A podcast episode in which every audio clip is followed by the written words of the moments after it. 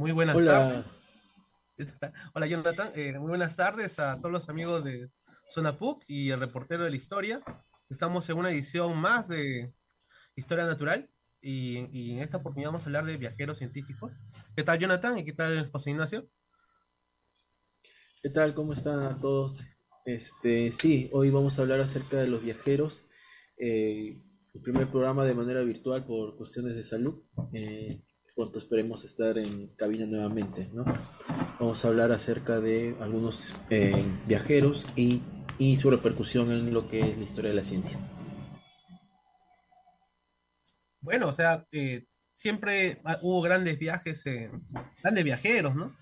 No solamente científicos, desde Marco Polo, Colón, yo qué sé, viajeros que, que, buscaban descubrir nuevas tierras, etcétera y siempre han cautivado el, imaginario de Occidente, ¿no? Y de Oriente inclusive, ¿no? Eh, entonces, eh, ¿desde cuándo hay viajeros científicos? ¿O desde cuándo eh, se, se, va, o sea, se, generan viajes con el motivo de generar ciencia, ¿no? O de, crear conocimiento más articulado, ¿no? O, con esas intenciones, ¿no? y específicamente en Nuevo Mundo, ¿no? ¿Qué, qué, qué opinas, José Ignacio, al respecto? Yo creo que es una perspectiva interesante, Juan, porque muchas veces en búsqueda quizás em, por análisis mucho más contemporáneos en donde el viaje no necesariamente está asociado con ciencia, nos olvidamos que gran parte de la ciencia en un momento determinado tenía un carácter, si se quiere, de, de tipo itinerante, ¿no? No era una ciencia que se puede realizar ahora únicamente en laboratorios o en espacios de forma sedentaria, sino que la misma experiencia de viaje también permitía copiar datos y diferentes tipos de data que luego procesado, sistematizado de alguna manera, em, permitía dar ciertos productos, digamos, de carácter científico, ¿no? O cientificizar la experiencia de viaje como parte de este proceso. Como una vez hemos tratado, creo que los gabinetes de historia natural, bueno, es algo que va muy vinculado con eso, ¿no? Claro, es una forma ya sistematizada, ¿no? uno de los grandes viajeros, o sea, no vamos a hablar de todos los viajeros, ¿no, Jonathan? Porque eh, José Ignacio, porque son tantos que podemos hablar de Antonio, Jorge, Jorge Juan, Antonio de Ulloa, podemos hablar de, de Condomigne, podemos hablar de, yo qué sé, infinidad de viajeros, modernos, contemporáneos, etc. Pero no vamos a entrar ahorita, vamos a entrar ahora en la figura de, de Humboldt, ¿no? A ver, Johnny, ¿tú qué nos podrías comentar un poco sobre Humboldt, el sabio, el sabio alemán? Ya, el eh, Alexander von Humboldt, este, como supongo que deben saber la mayoría de nuestros este, radioescuchas, eh, es un este, biólogo, humanista, eh, geógrafo y astrónomo este, europeo. Eh, que es célebre, es célebre porque ofreció muchos, este, muchos, este, muchos este, avances científicos, muchos descubrimientos científicos en diferentes tipos de, ramas del saber, ¿no? Eh, pero también eh, realizó muchos viajes a lo que es este, América, ¿no? Eh, otros lo catalogan de tal sentido como una persona que estableció lo que se conoce como el último científico universal, tal vez en el sentido de un saber totalizante, que después vamos a ver que se formó a partir de las múltiples redes de, de múltiples redes de contactos que hizo a través de sus viajes. Eh, una de sus pestas más, más conocidas, o que lo, que lo llevaron, digamos así, un poco a una fama internacional, eh, fue el descubrimiento del volcán el Chimborazo, eh, el cual se consideraba que era la, era el, la, la montaña o, la elevación más alta del mundo en ese momento. y acá hay que cuestionarnos pues, cuán cierta es esa información, o cómo es que se, se gestaban, digamos así, o se, o, se llevaban a determinar los este, avances científicos, ¿no? Eh, de acuerdo con Juan Pimentel, eh, lo que pasa es que acá ya también entra en, calitar, eh, a, a, tomar en cuenta los aspectos publicitarios, ¿no? se dice de que, de que, Humboldt no llegó hasta la cima del, del, Chimborazo, y que el concepto de, eh, el concepto de verticalidad andina en el cual eh, se trataba de determinar de que, ah, de que estos picos tenían microclimas, un concepto que no derivaba directamente, de, digamos así, de la, de la, de la investigación de Humboldt, ¿no? Eh, también son famosos los grabados, ya eh, en su famoso ensayo sobre la geografía de las plantas, pero que acá justamente llega una primera confrontación, que tiene que ver de que Humboldt muchas veces no, no, citaba de manera tan pronta, por decir por un nombre, también los avances este, de los, eh, digamos así, los científicos eh, o los sabios, digamos así, este, de América. Por ejemplo, el ensayo sobre la geografía de las plantas eh, es casi un ensayo idéntico a los dibujos que realizó Francisco José de Caldas. hay historiadores que señalan de que, señalan de que e, estas obras este, eh, eran por la premura, es decir, por, por querer este, difundirlas con mayor rapidez, tal vez las difundían sin tener, digamos así, una mayor precisión o una mayor revisión. Por eso es que eh, este, historiadores como Alberto Gómez van a señalar de que los dibujos de eh, Francisco José de Caldas eran más exactos y más, eh, y más este, relacionados con este, lo empírico que los mismos dibujos de Humboldt, ¿no? No sé si quisieran agregar algo más. Bueno, algo que has dicho muy importante es la publicidad que necesita un científico, ¿no? Eh, para hacer legítima su, su obra, ¿no? O, o, para, digamos, hacerse famosa en relación a otros autores, ¿no? ya hemos visto eso también un poco con Bake, digo, por, perdón, con Paseo, ¿no? que también hizo también mucho trabajo de networking o trabajo del lobby, podría decirse también con, con sus contemporáneos, ¿no? Y, es, y el caso de, de Humboldt es que hizo, digamos, un trabajo de publicidad de su, de su obra que lo, llevó a la fama mundial, ¿no? Hasta la actualidad, ¿no? Hay que, hay que, hay que eh, acordarse que hubo una obra de Andrea Wolf, que hace, reciente, tendrá pues cuatro o cinco años, y que fue muy publicitada, fue muy galardonada, una obra de divulgación de esta historiadora inglesa, historiadora, divulgadora, y que rápidamente fue criticada por historiadores como Mark Turner Jorge Cañizares, y hicieron incluso un, evento para criticar la obra de Wolf, ¿no? Entonces, eh, pero ¿por qué criticaban esta obra? Porque generalmente Andrea Wolf mostraba a Humboldt como un héroe, como un héroe, como un héroe autoconstruido, ¿no? Que no necesitaba de otras comunidades científicas, ¿no? y que prácticamente se hizo a sí mismo, ¿no? Como sin, sin, sin, sin, el saber, de, digamos, de América, sin el conocimiento científico de, de los, tanto de los sabios americanos, ni, ni, el conocimiento, digamos, de otras comunidades como indígenas, etcétera, que también han contribuido a, a, este, este saber, ¿no? Que también... Entonces, eh, entonces hay que ver que Humboldt eh, aprende también de otras personas, ¿no? De otros grupos, ¿no? Pero él mismo no, no, no, no decía eso, ¿no? ¿Qué podría decir al respecto, José Inés?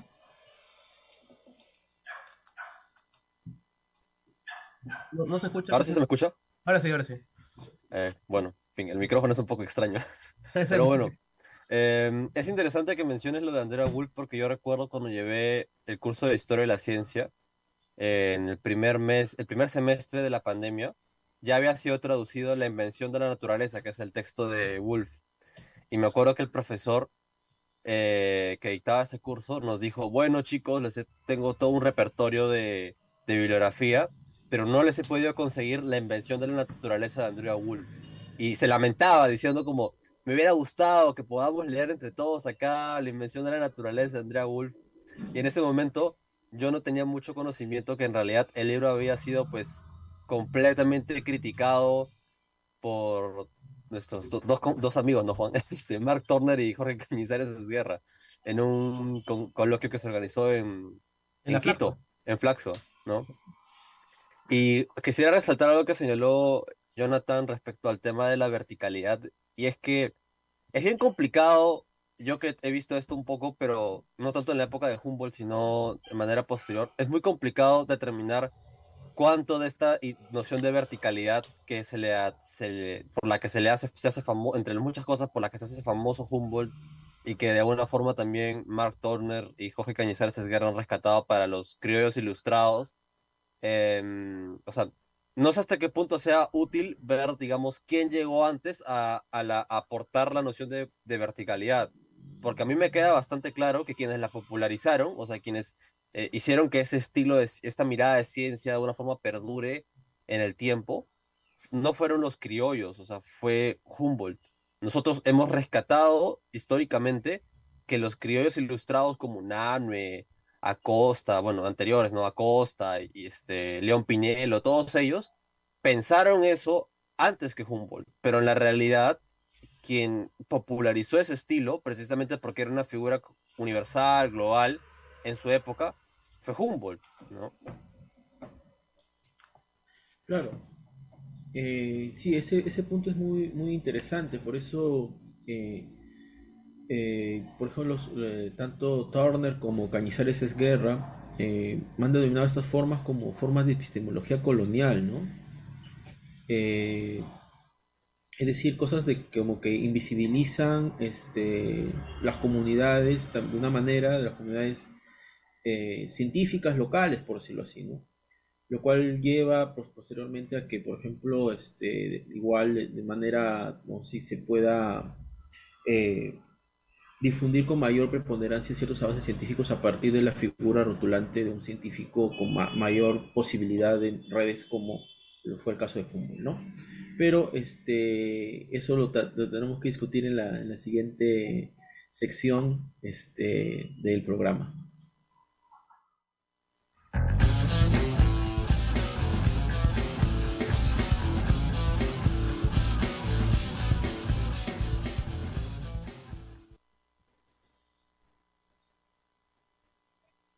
Bueno, eh, justo Jonathan está hablando de digamos, un colonialismo epistemológico que se encuentra en Humboldt. ¿Qué nos podría decir Jonathan más al respecto, ¿no? De esa idea de Jorge Cañizares y Mark Turner, ¿no? El audio. En el corte nos, habíamos quedado con respecto a esto, es decir, este, estos casos que hemos mencionado, los casos en los cuales, por ejemplo, no hay esta cuestión del, citado, ¿no?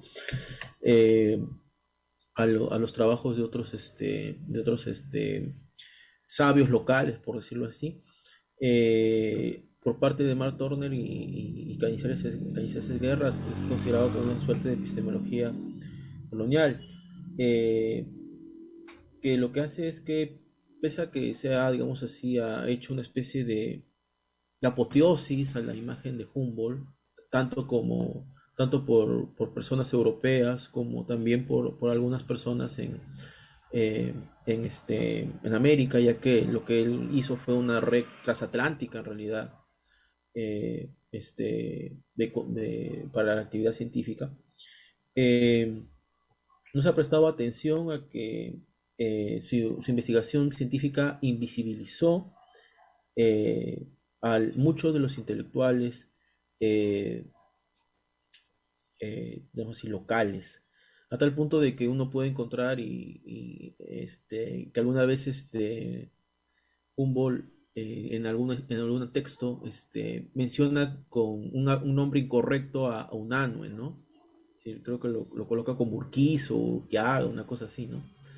Eh, ese punto es, sumamente importante, interesante señalarlo, porque eh, lo que sucede es algo similar a lo que este, José Ignacio menciona, es decir, sí, ciertamente ya había seguramente algún tipo de eh, presuposición o elementos, este, elementos este, que hayan eh, ofrecido los, los, este, los sabios locales para cierto tipo de conceptos, pero ciertamente la labor de difusión es una labor sumamente importante, no es que no lo sea, sino que precisamente la, el, el, problema de la epistemología colonial es que ciertamente la difusión es importante, pero siempre en justo equilibrio, justo equilibrio para que no invisibilice también los conocimientos locales. ¿sí? No sé si desean comentar algo más. Sí, José Ignacio. Sí, es curioso porque, claro, yo mismo ahora me, me, pregunto hasta, hasta qué nivel, cuando nos hablamos de ciencia, esta, ciencia que hereda tanto el estilo de Humboldt como el estilo, digamos, local, criollo, ¿no? ¿Hasta qué punto es útil? O sea, justo a raíz de lo que estábamos conversando con Juan, ¿no? Y es que cuando se hace toda esta crítica a, la, a la imagen de Humboldt como, claro, el que tiene un estilo particular de ciencia, pero que en realidad es resultado de la influencia de una persona, la influencia de otra persona, ¿no? estos viajes que realiza eh, antes en su juventud con una expedición alemana, por ejemplo, luego em, que buena parte de sus descripciones sobre América no las hace en América, o sea, no termina de procesarlas en América, sino las escribe desde París, ¿no? Eh, ya no es, la, no es la data itinerante, sino es la data copiada que se sedentariza en, en, una, ciudad global como en el siglo XIX como era París. Em, y claro, eh, no sé qué opine Juan, pero yo no sé hasta qué punto si bien es, es válido, creo yo, criticar eh, estas ausencias que hay dentro de una visión más, si se quiere, completa de lo que fue el, desarrollo de la ciencia humboldtiana, em, todo lo que venga después, eh, que tiene una, un tipo de, de, de, digamos, de, influencia concreta, em, como puede ser, por ejemplo, en el caso peruano, ¿no? la ciencia republicana, ¿cómo podríamos matizarlo escapando de esta dicotomía de Humboldt versus el resto, ¿no? Creo que, no sé qué te opinas, Juan, pero yo a mí no me gustaría que al final la ciencia o las formas de adaptación de ciencia, si quiere, postcoloniales, se terminen, terminen siendo eso, ¿no? Humboldt versus tanto, tanto grupo de personas, Humboldt versus lo local, Humboldt versus lo global, ¿no? Eh, yo creo que eh, hay, hay, algo, hay un quiebre en, el momento de que o sea, para que Humboldt haya hecho, digamos, extendible este conocimiento, digamos, a, toda Europa, a Occidente, entonces, es que de todas maneras tenía cierto poder de, digamos, cierto poder como científico, como el mismo hecho de ser alemán, ¿no? Y ser una persona adinerada, y pueda... Era un noble. era un noble, una persona que murió su madre y con la herencia fue que realizó su viaje, entonces tenía todo, digamos, tenía toda la, solvencia material para poder realizar el, desde el viaje hasta divulgación de lo que hacían, ¿no? Entonces, eh, y también es que, eh, ¿qué hace posible que, digamos, él haga, pues, eh, ¿cómo, ¿cómo, es posible que él sí haga extendible una ciencia de esta manera y no, y no alguien que es americano, digamos, ¿no? Es por una cuestión geopolítica, en realidad, o sea, es una cuestión geopolítica de que hay, hay países que tienen más poder y que y que también tiene más poder en la cultura y en la ciencia, ¿no? Es una cuestión de centros y periferias en el fondo, ¿no? Y eh, más allá de que esté bien o mal, es lo que había en ese momento, ¿no? Eh, la cuestión también no es que lastima, lastimarnos, ¿no? Decir, ah, eh, Humboldt era maldito, que no, no citaba, no, no necesariamente es ese plan, ¿no? Sino ver que no, que no, que no necesariamente se construyó así mismo como un hombre digamos, self-made man, ¿no? O sea, un hombre que es hecho por sí solo, ¿no? Sino ha tenido que necesitar de muchas personas más, ¿no? Entonces es una forma de reconocimiento también, ¿no? Eh, a, los otros, a las otras formas de reconocimiento, otras formas de, de saber y otras formas de, de ciencia, ¿no? Yo podría decir eso, ¿no? Que, que si bien es cierto que es una cuestión geopolítica, que él tenido todo, lo, todo el condicionamiento para llegar a ese punto, también necesitó de los demás, ¿no? Necesitó de otras culturas científicas no necesariamente, eh, digamos, hegemónicas, ¿no? Como la americana, ¿no? O sea, por ejemplo, Shannon iba a ser conocido de la, de la, manera que sí fue Humboldt, ¿no? Inclusive la corriente, la corriente de Humboldt se llama en honor a Humboldt, ¿no? Y, y Mark Turner dice, por ejemplo, que debería llamarse corriente unánime, ¿no? Es una cuestión, perdón, netamente de poder, ¿no? Y del poder de, de su mismo nombre, ¿no? Sí, si, me permites, perdón, Johnny. Yo recuerdo haber leído en un trabajo de Gregory Cushman, em, un artículo en la revista ISIS del 2011, eh, sobre meteorología criolla, me parece, y sobre Humboldt, que em, lo que decía era que cuando se, se nombró la corriente de Unanue, o sea, se le cambió el nombre, Humboldt en, su, en sus descripciones esto ocurrió cuando él todavía estaba vivo, porque Humboldt fallece, creo que, eh, no, recuerdo exactamente la fecha, pero por la década de los 30, 40, creo. No, 1859, creo, si lo me poco, poco después, 59. Entonces, cuando, eh, ahora no recuerdo exactamente el nombre, pero era un geógrafo alemán que estaba preparando como un tratado eh, de cartografía o no sé qué, y cuando llega el momento de, digamos, colocar el nombre de la corriente, pone corriente Humboldt Pero claro, Humboldt estaba vivo y en ese momento pudo haber dicho, no, eso es de un Arnold, qué sé yo, ¿no? Porque él lo detallaba como corriente peruana, si no me equivoco. Eso es lo que coloca Cushman, ¿no? Corriente peruana. Y ahí es cuando cambian el nombre y es lo que se termina popularizando como corriente Humboldt, ¿no? Eh, como el hecho de ser el segundo descubridor de América, ¿no? El que le decían que era el segundo, después de Colón, el segundo descubridor en, en todas las determinaciones naturales fue Humboldt, ¿no? ¿Qué iba a decir, Johnny?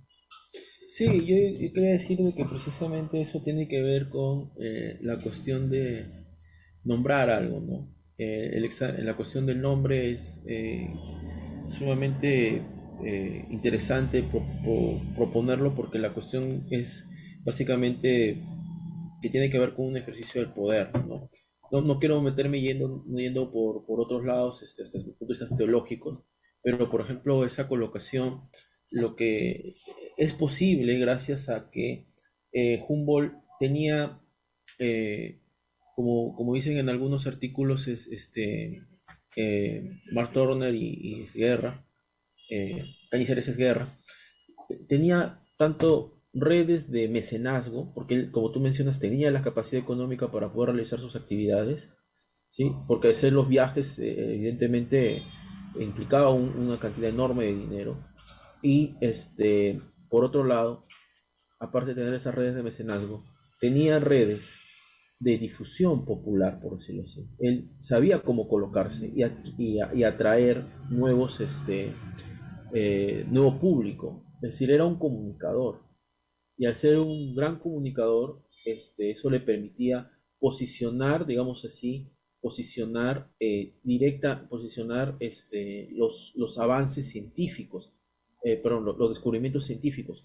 Ahora, el problema de, de- de- de- ser un posicionador, y es algo que también señalan el- los profesores Staurner y Esquerra, es que en el caso de Humboldt lo que pasó es que no había un control de calidad muy bueno, precisamente por el afán de difundir, con el afán de difundir y también ciertamente con el afán, eh, digamos así, de colocar y de jerarquizar el, conocimiento, ¿no? Es decir, de señalar quiénes serían las personas que ocuparían eh, o señalarían lo que vendría a ser, digamos así, un, eh, un, este, un conocimiento, lo que sería válido como un conocimiento científico. En el llano, es decir, si tú colocas el nombre este, corriente de Unanue, evidentemente la corriente de Unanue eh, para un europeo o para un, un americano, este, eh, consideraría de que ese nombre no, no, no le llama la atención, es un nombre si quieres hasta local, ¿no? Es decir, es cuando tú, por ejemplo, vas a un lugar y te dicen, bueno,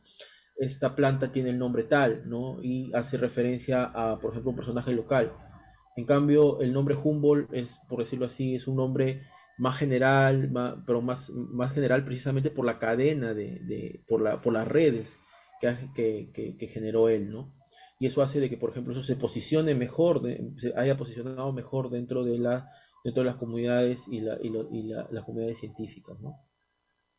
Bueno, o sea, de todas maneras es un nombre más sofisticado o más, podrían decir, más sofisticado, más eh, hegemónico, más, eh, más europeo, ¿no? Y Es que- pingüino de es- que- también, ¿no?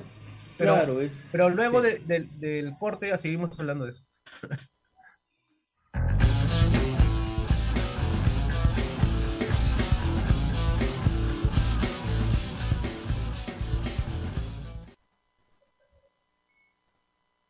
Bueno, luego de esta pegajosa música, sigam- seguimos con Jonathan, quien nos estaba comentando sobre Humboldt y su aspecto de comunicador científico.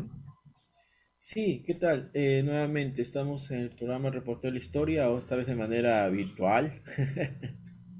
Y vamos a eh, sí, continuar hablando de, de- de- de Alexander von Humboldt. Eh, Bueno, este, evidentemente era un gran comunicador. Eso también hay que decirlo a lo que dijo José Ignacio con respecto a si era establecer o no una especie de, de lucha o no, eh, Humboldt versus, este, digamos así, los sabios criollos de- del siglo XIX. Pero lo que sí es cierto, y, y, bueno, por decirlo así, de manera material, es que fue un autor bastante prolífico, ¿no? Este, se calcula que tuvo 600 textos entre libros y artículos, ¿no? Eh, y, tanto su, su, capacidad como gran difusor, como también un gran, digamos así, conversador, una persona que estaba muy...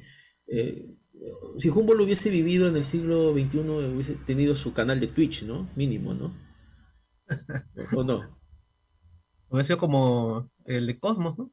Bueno, Cosmos hizo, Humboldt hizo Cosmos, ¿no? Claro, escribió, escribió el texto Cosmos. Claro, exactamente. Eh, entonces, lo que él generó es algo que no había pasado antes, es decir, este, generó una red transatlántica, es decir, tanto de personas, este, personas este, dentro de la comunidad científica como también eh, grupos para poder difundir, su, difundir los avances científicos que, que, él había descubierto, por decirlo así, ¿no? Eh, por ello es que, por ejemplo, este, gracias a esa red o aportes en diversas disciplinas del saber y sus avances, sus avances de comunicadores, que él presenta su, obra más grande, que es Cosmos, ¿no? Por eso a partir de esto, muchos historiadores consideran de que Humboldt creó pues una especie de ciencia colectiva, ¿no? Eh, la ciencia de Humboldt, ¿no? Y que precisamente esa ciencia de Humboldt, al ser colectiva, volvemos a hacer el hincapié, eh, se sostenía pues en estas redes, ¿no? era una ciencia en la cual eh, se movilizaba, pues, este, se movilizaba el conocimiento. Eh, y hay que también notar de que esto también no va de la mano con una cuestión más, este, digamos así, si quieren, entre comillas, geopolítica, ¿no? Porque las autoridades alemanas trataron de establecer acciones que enaltecieran la imagen de Humboldt, ¿no? Incluso se les dio, se, creo que se le dio una especie de, de medalla con forma solar, no sé qué institución ahorita se me en la cabeza, pero esa señal solar pues implica pues una especie de eh, especie de apoteosis, de, de, edificación a la imagen de Humboldt, ¿no? Eh, para recalcar y volver a mencionar, pues este, según los profesores eh, Cañizares y Turner en, algunas conferencias, señalan de que, por ejemplo, estas, estas, estas redes, pues, tienen dos propósitos, ¿no? Distribuir y difundir eh, los objetos de conocimiento, evidentemente, y, la segunda es ver los flujos de autoridad, pues, ¿no? Los flujos de autoridad, que es precisamente de ahí decanta pues su concepto de epistemología colonial, ya que esos flujos de autoridad podrían, en algunos casos, este, eh, y ya lo hemos discutido en los anteriores bloques, este, poner entre paréntesis, por decirlo así, eh, los avances y los descubrimientos de los científicos locales, ¿no? Eh, de ahí este, la generación de estas redes lo que va, lo que va a, generar es que él se posicione. Ahora, lo, y, ahora lo, interesante acá y lo que, me, lo que me parece lo que me parece pertinente es cómo, cómo es que nosotros ya en el, siglo XXI deberíamos comprender eh, la imagen de Humboldt, ¿no? Eh, tanto en el papel de que ahora un científico tiene que también tener un rol, un rol de difusión de su obra y tener las redes para poder eh, dar a conocer sus trabajos científicos, ¿no? Que muchas veces son redes que algunos, algunos científicos locales o algunas personas lastimosamente no tienen acceso. No sé si quisiera comentar Juan Antonio, José Ignacio antes que él pase a José quería decir pues ustedes que Humboldt era un experto en marketing, eh, un experto en networking de la época, ¿no? O sea, pero por, el hecho de ser adinerado, o sea, no, por el hecho de ser una persona, un noble, una persona que tenía, por ser alemán también, ¿no? Por, por, estar eh, muy bien posicionado en todos los niveles, ¿no? De nivel social, económico y digamos eh, científico cultural. Ya, había elementos también hasta si quieres entre comillas pues a veces este eurocentristas o cosas así porque por ejemplo él decía por ejemplo en Lima este la única persona con la que me sentía digamos a gusto conversar era con este señor Unanue, ¿no? Y que y que en Lima pues este en Lima este no no, no, le tenía en gran valera a, a su científico, ¿no? Pero Ciertamente eso lo puede hacer porque era un noble y podía darse la, tener la posibilidad de poder viajar y, recorrer tanto América eh, como lo hizo, ¿no? Claro, por la herencia de su madre. La herencia de la herencia de su madre. Ya, ¿tú qué comentarías? Ah, es un poco complicado, ¿no? Esta figura de Humboldt, que tiene una estela que quizás pocas, pocos científicos tienen en un sentido global, otro quizás que tenga una estela parecida, una sombra, mejor dicho, para hacer referencia al vocabulario que han empleado nuestros profesores Mark Turner y Jorge Cañizares de Guerra. Eh, una sombra que probablemente solamente comparta quizás con Darwin, ¿no? O sea, mm, eh, es una persona muy singular que dentro de la ciencia merece ser eh, reevaluada y reconsiderada a la luz de las cosas que vamos aprendiendo también sobre las sociedades locales en donde él estuvo y que también desarrollaron un estilo de ciencia particular, ¿no? Y no por ser particular o local eh, significaba que no era, digamos, global o que no pensase globalmente como eh, Humboldt se creía que solamente hacía, ¿no? Creo que eso es lo que yo podría rescatar al respecto. Yo también quería decir algo que has comentado sobre Darwin, o sea, un un cambio de un posicionamiento a favor de Darwin, luego de, que Alemania participara en las guerras, también se, digamos, fueron atacados en sus grandes héroes también, ¿no? Como Humboldt, ¿no? Entonces se dio un paso a otros tipos de héroes científicos como Darwin, ¿no? Porque Humboldt estaba vinculado con la grandeza alemana, ¿no? Con todo esto. Un, un, cambio también ahí de, de poder, ¿no? De, de, Humboldt a Darwin, ¿no? Porque Darwin era inglés y no, y no era alemán, ¿no? Eso, eso, también, la nacionalidad también aunque hablemos de, temas globales, la nacionalidad también influye en, digamos, en, que eran bien vistos, ¿no? En que eran bien vistos, ¿no? Por ser de esas nacionalidades. Pero en este caso, Darwin desplaza a Humboldt, ¿no? Y ahora, José Ignacio va a sustentar su tesis, acá muy pronto, ya entregó su tesis. Y ahora, yo también entrego mi tesis ahora este mes también, espero. Pero José Ignacio nos va a comentar un poco sobre los viajeros ya en el siglo XIX, ¿no? Viajeros científicos, ¿no? ¿Qué, nos puedes comentar? así, una cortita, un chismecito de tu tesis, un adelanto, un spoiler. Bueno, muchas gracias Juan. Este, efectivamente ya esa tesis ya está saneada, yo ya no tengo que pensar en ella hasta, hasta que se solucione el tema de la sustentación. Hasta jurado ya tengo, ya eh, lo bueno es que a todos los conozco, así que por ese lado no tengo problema, pero Efectivamente, eh, la tesis se compone en este caso por tres capítulos, pero el que, digamos, podría estar mucho más vinculado a los temas que hemos tratado ahora será el primero, porque en el primer capítulo suele nosotros, en historia al menos, ¿no? uno suele dar un contexto, un estudio, una como antecedentes, ¿no? lo que se llama antecedentes a lo que estamos estudiando. Y en mi caso yo decidí no solamente, digamos, brindar contexto a las exploraciones de ciencia que se dieron durante la era del guano, eh, ciencia, digamos, tanto de gabinete como de carácter itinerante, eh, sino también proponer una suerte de mirada mm, esquemática de los, los, elementos que fueron más importantes para nutrir esa ciencia. ¿no? Principalmente son tres, las montañas, los recursos naturales y las enfermedades. Y un concepto que surge mucho y que de hecho hemos estado comentando bastante es el tema de la verticalidad porque para estos científicos de estos años, em, entender por qué la cordillera de los Andes es tan importante para el desarrollo de civilización, el desarrollo de el aprovechamiento de los recursos naturales em, y la misma naturaleza, digamos, de los seres humanos que pueblan el Perú, es fundamental comprender o entender Em, cómo opera la cordillera, ¿no? O sea, cómo, se, cómo es que permite que estas cosas ocurran. Ah, José Ignacio, en ese sentido se me viene a la, mente, ciertamente el capítulo de la tesis propones eso, y claro, tiene un énfasis mayor en lo que es este, la parte de la, de la montaña, de la parte de los Andes.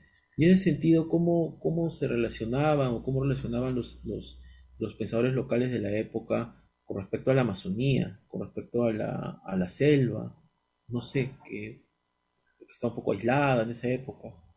Sí, de hecho, em, para el siglo XX hay toda una serie de trabajos que se están empezando a dar para situar la Amazonía en una mirada no solamente local de importancia, sino también transnacional o hasta global, que me parece que son valiosísimos. Pero para el siglo XIX uno no puede mirar la Amazonía de la misma forma. O sea, quizás sí en, una escala global, pero no bajo el mismo desarrollo de los procesos que caracterizan su, perfil, digamos, histórico en el siglo XX.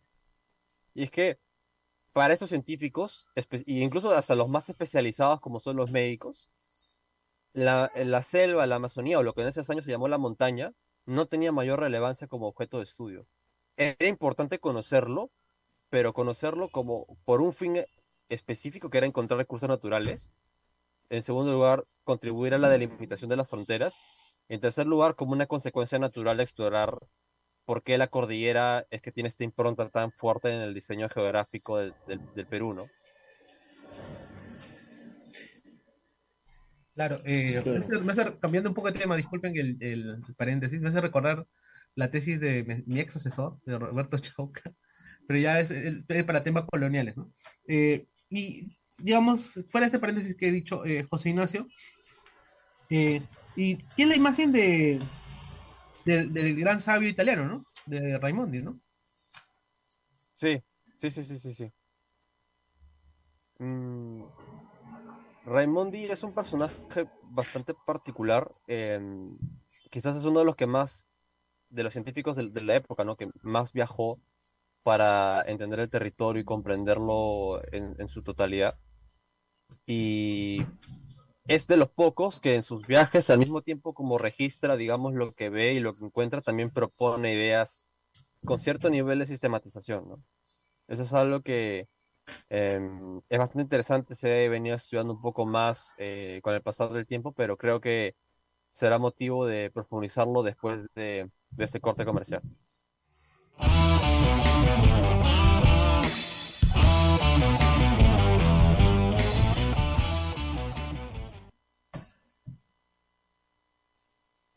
Bueno, luego de esta música, inspirada en Audiolay por si acaso, porque esa música fue hecha para, especialmente para nosotros. Frank Edgar la hizo. Eh, le doy pase a José Ignacio que está hablando sobre Raimondi, ¿no? Gracias, Juan. Em, efectivamente, como estaba señalando, eh, últimamente se ha estado profundizando mucho más en, el trabajo de Raimondi, ya no simplemente em, simplemente hacer una suerte de evaluación crítica de las cosas que él escribió y dejó como producto científico, digamos, sino también verlo en relación a otros temas como el tema de la raza. Em, hay un geógrafo en los Estados Unidos que está trabajando mucho eso, que se llama Matthew Himley, que quizás junto con Luis Felipe Villacorta, que es el director del Museo Raimondi acá en, La Molina, son los dos que más han avanzado en la comprensión de la obra de Raimondi en, en los últimos años, ¿no? Y como estaba mencionando en, torno a la Amazonía, por ejemplo, Raimondi tiene una mirada bastante completa, que busca ser completa al menos de, de, lo que define el perfil geográfico del Perú. Y él basa todo esto en función a viajes, ¿no? A diferencia de otros científicos de la época como los hermanos, los hermanos Pasoldán, él recorre el territorio y no, tiene no, no está marcado por un sesgo, si se quiere, de carácter provinciano, que en el caso de los Pasoldán está presente, pero no no está, no, no, digamos, no es común que se, digamos, eh, otro que también tiene un sesgo, digamos, provinciano, y ahora voy a hablar, voy a especificar a qué me refiero con sesgo provinciano, es en enfatizar eh, el lugar de procedencia por sus virtudes tanto como por sus desventajas, ¿no? Los hermanos Pasoldán son de, familia, de origen arequipeño y al estudiar el territorio le prestan bastante atención sobre todo a realzar los elementos dentro de su geografía que pueden ser útiles bajo esta visión de progreso criollo, ¿no? que pueden ser en este caso las aguas termales de Yura, que hasta ahora se utilizan y que ha tenido una fama muy importante este, como un espacio de curación, ¿no? como el resto de aguas termales a lo largo de la sierra. Eugenio Larrabiuri Unanue, nieto de Hipólito Unanue, que tenía familia y una hacienda en Cañete, también al recorrer Cañete enfatiza mucho cómo puede pensar la influencia de la cordillera en relación a las necesidades de agua que tiene Cañete, ya que es un, lugar con muy poco acceso al agua, por lo que esta cercanía o lejanía que tienen ellos entre el Océano Pacífico por un lado y por otro lado la cordillera, sabiendo que no llueve mucho, es lo que determina que al aprovechar el agua, sea para cultivos o para algún otro tipo de actividad agrícola, eh, la Rabiur interpreta ¿no? que esto es como resultado de la influencia de la cordillera que ha condicionado el devenir y por tanto el progreso de este espacio en el litoral. Y regresando a Raimondi para terminar la idea, Raimondi al recorrer Loreto, una de sus ideas más importantes, se le ocurre interpretar por qué es que llueve en la Amazonía y por qué no llueve tanto en la costa. Y él interpreta que eso se debe al desplazamiento de vapores acuosos hacia la cordillera que una vez condensados eh, permiten las precipitaciones. ¿no? Es una de las razones por las cuales no hay tanto de eso en la, en la costa, porque requiere características muy particulares, eh, sobre todo de temperatura, eh, el tipo de suelo también y el tipo de vegetación que está, digamos, circunspecto a eso. ¿no? Uno de los médicos más brillantes de la época en la que Raimondi escribe todo esto y quizás el más destacado, a mi juicio, de los que formaron parte del Partido Civil, porque él fue civilista, fue Luis Carranza. Y Carranza, en un artículo que publica en la Gaceta Médica, eh, ayacuchano, yo sé paso, él dice que Raimondi se ha equivocado porque no ha considerado justo una medida interpretativa de carácter global que había propuesto un meteorólogo francés desde París, que se llama Jacques Babinet. Un poco como esta generación, primera generación de franceses que interpretan el territorio eh, a manera global mediante el estudio de fenómenos meteorológicos. Y al final terminó siendo que Carranza había leído una versión, si se quiere, equivocada de, los, apuntes sobre la provincia litoral de Loreto, que fue ese trabajo Raimondi. Y en realidad Raimondi sí consideraba eh, dentro de su interpretación de los vientos, que es algo que dicho sea de paso, un año ya había desarrollado antes, porque es que en la costa llovía poco y en la Amazonía y en otras partes de los Andes mucho más. Em, y al final terminó siendo pues que tanto Carranza como Raimondi coincidían en el nivel de importancia que le daban al postulado de, de Babinet, pero curiosamente en ninguno de los dos casos, creo que salvo em, Raimondi, y muy brevemente menciona el antecedente de Unanue. Es algo que, digamos, yo mismo he tenido que, que recordar leyendo el artículo de Cushman que mencioné hace un, hace un rato, y no está tan... Esa es por eso la razón por la cual yo quería problematizar lo que dije hace un momento respecto a la importancia de lo humboldtiano y de lo criollo. Nosotros podemos rescatar que hay antecedentes que ya se dieron, pero en la práctica cuando vemos a estos científicos estos, estos este, resultados de ciencia, es un poco difícil evaluarlo a la luz de eso, ¿no? Porque claro, si una, una figura simplemente como una línea dentro de la interpretación de Raimondi y la importancia está en este francés que está en París y que no conoce el Perú y todo eso. Entonces, ¿cómo, cómo, cómo quedamos? ¿no? O sea, ¿cómo, ¿cómo, el modelo que nosotros permitimos para reconstruir la influencia? Porque muchas de las ciencias son saberes que, que circulan y, y, también trascienden en el tiempo. ¿Cómo nos permite evaluar ese tipo de interpretaciones? ¿Cómo son acumulables, no? ¿Cuáles son, cuáles son olvidados y cuáles son tiene un legado, ¿no? Y cómo no. Claro. Ahora, ahora eh, digamos, antes, que nos quedan pocos minutos, yo quería cambiar un poco de, de, de, viajero. Eh, el viajero que quería hablar era de Iran Brinkland. Eh, no sé, no sé, ustedes mm. saben, Johnny sabe que, que, él fue uno de los, digamos, descubridores, entre comillas, ¿no? Machu Picchu, descubridores modernos de Machu Picchu. Pero él, él tenía la, la meta de buscar eh, Vilcabamba, ¿no? O sea, él iba, que su, su idea era pues, encontrar un lugar así excepcional, un lugar que, que le, diera fama, ¿no? Le diera fama como, como investigador, como historiador, como arqueólogo, etcétera, ¿no? Y, pero eh, lo que hizo también e, este, este Ian Brigham, de, este norteamericano, es que hizo que con Machu Picchu luciera, luciera de la mejor manera. O sea, quería que con la publicidad de Machu Picchu él también consiguiera mayor, mayor fama, ¿no? Entonces, la, en ese sentido, y él usó también la fotografía para, para mostrar a Machu Picchu de la mejor manera, ¿no? o sea, o de la, manera más vendible, ¿no? Entonces, eh, y así se registraban los hechos más importantes, ¿no? Entonces, eh, él buscaba este genio, digamos, artístico de Machu Picchu de los antiguos peruanos para ensalzar su posición también, ¿no? Entonces, eh, es muy similar en realidad a Humboldt también, ¿no? El hecho de que tenía unas redes para poder divulgar a partir de National Geographic, en este caso, y una universidad como la de Yale, ¿no? ¿Qué, me pueden comentar ustedes, Jonathan, sobre todo? Ya, eh, yo, yo creo que eso también es otro, otro ejemplo de, de, de, una cuestión de búsqueda de establecimiento de redes, como tal vez utilizando los conceptos de los, de los profesores este, Torne y, y, Cañizares es guerra, precisamente porque eh, lo que está buscando el científico es posicionar su saber frente a otro tipo de saberes. Porque ciertamente hablar de un descubrimiento, eh, en realidad, este, es, es desde, creo desde mi perspectiva, es básicamente divulgar algo que, que, que, está de alguna manera ahí, que ya los las personas locales conocen de su existencia, que tal vez otros otras personas investigadoras locales usualmente podrían conocer o tener más pistas sobre esto. Y lo que, y lo que me lleva a pensar es a una cuestión mucho más anecdótica. ¿Cómo es que, y lo que tú mencionas, la fotografía hace que la difusión del conocimiento científico llegue precisamente a las, redes populares? Y las redes populares hacen de que, por ejemplo, Tú has visto eso, eh, eh, no sé, en los 2000, en a finales de los 90, había esto de moda en la cual tú vendías, te, te, vendían unos, unos, libritos con información, ¿no? Y ahí te decían, Machu Picchu fue descubierto por, y tenías que completar, ¿no? Por el investigador norteamericano tal. Y se difunde. Y otra cosa, la fotografía. Esa fotografía de Machu Picchu es una fotografía que creo que ningún peruano eh, no podría reconocer. Y tampoco ahora actualmente en el mundo, ¿no? Bueno, eh, nos faltó tiempo, como siempre. Quería agregar una anécdota más, pero ya no sí, Sí, para cerrar, para cerrar, Johnny. Eh, bueno, lo que por ejemplo yo recuerdo siempre que la primera vez que fui a vi la fotografía de Machu Picchu fue en una pollería. ¿Puedes creer eso? Eh, la pollería a la que siempre iba mi familia tenía ahí colgada la, foto de Machu Picchu.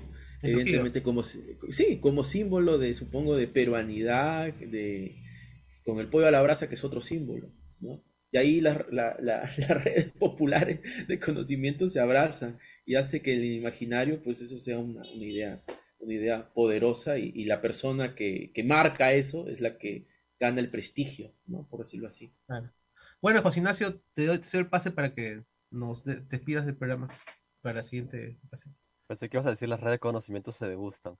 Pero, bueno, este, nada, muchas gracias eh, por acompañarnos en esta oportunidad. Ya reanudaremos la semana que viene nuestra transmisión y no se olviden seguirnos por el reportero de historia y por Radio Zona Muchas gracias. Muchas gracias, un abrazo. Chau, chau.